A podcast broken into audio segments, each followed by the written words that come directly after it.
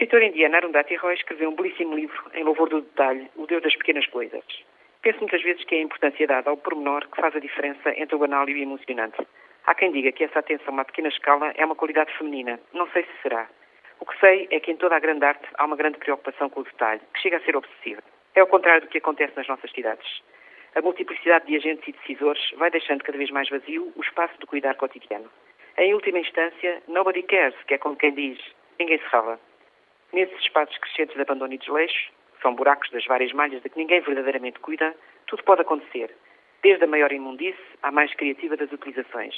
Basta ver o cultivo de couves portuguesas no separador central da segunda circular de Lisboa ou o amanho de hortas tropicais na Augusta Lourdes do IC19. Não foi de nada disto que falou no encontro Cidade para o Cidadão o planeamento de pormenor em questão que a Ordem dos Arquitetos realizou em março. E, no entanto, é também disto que se trata quando tentamos perceber porque é que é tão complicado fazer aprovar e cumprir um instrumento de gestão territorial, planeamento pormenor, que sendo de escala mais pequena, devia teoricamente ser mais acessível e mais interessante para os moradores. A tarefa é difícil porque o paradigma do planeamento está em mudança. A ideia de haver uma cascata de planos ordenados pela escala, que vai do nacional ao local, inspira-se naquilo que eu chamo o paradigma hierárquico ou burocrático, típico das administrações públicas, e é completamente posto em causa porque é ineficaz, lento e inadequado. O paradigma setorial que remete para uma concepção de território como uma manta de retalhos, cada Ministério, cada Direção-Geral, cada um tem que dar a sua opinião, e depois estes retalhos são todos cozidos, não sabemos muito bem como, é apenas uma variante tecnocrática do paradigma burocrático.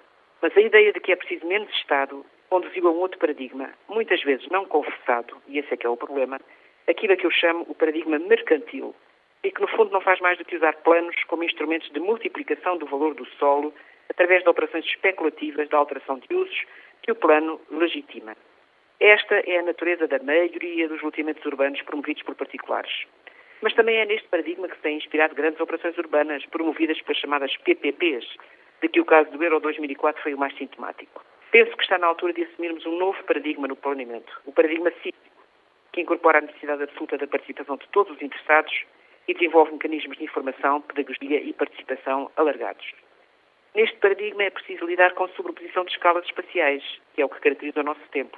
Ou seja, usando uma expressão de Edgar Morin, é preciso trabalhar de forma global, global e local ao mesmo tempo.